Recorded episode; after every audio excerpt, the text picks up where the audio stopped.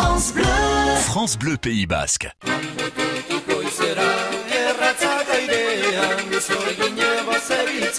bideko Bonjour Gorka. Egunon On les aime ces notes-là.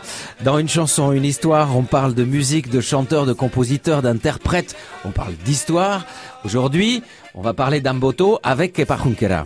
Eh oui, Amboto, c'est la montagne sacrée. La montagne sacrée qui se trouve au-dessus de Durango, en Biscaye, si vous voulez, par, par ce coin-là. C'est le sommet le, le, le sommet le plus haut qui culmine à 1331 mètres. Pour être précis, on a mesuré ça ce week-end.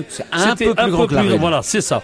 En fait, cette, mon- cette montagne, c'est une montagne sacrée parce que, évidemment, vive dans cette montagne la dame d'Amboto, qui est une divinité suprême. C'est la déesse de la nature qui vit dans une grotte. Et la grotte, elle est visitée, elle existe, cette grotte, qui faisait partie de la mythologie où elle avait rendez-vous avec Sugar, son, son époux, le dieu des colères du ciel, vous voyez, pourquoi, qui conçoit les orages et qui a porté la fertilité aussi. Donc cette, cette montagne, elle a toute une, une, une histoire de mythologie qui traîne autour de ça. La chanson qu'a composée Kepa Ronquela, justement, parle de d'Amboto à Oisela, où on voit vo- voler dans les airs les balais des sorcières qui se promènent et qui volent à travers Eh le oui. siècle en tombant. Donc, vous voyez, il y a toute cette mythologie qui existe par rapport à ça, au personnage de Marie aussi, qui est un personnage très important de la mythologie basque.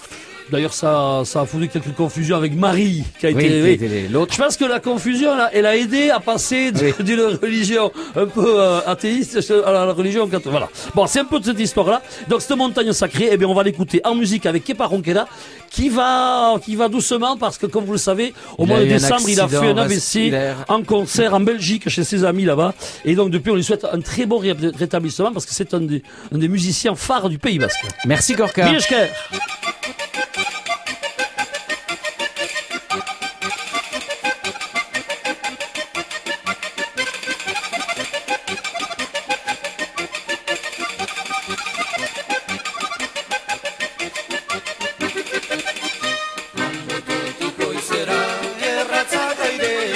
svoju njevo sevica ide kao librea.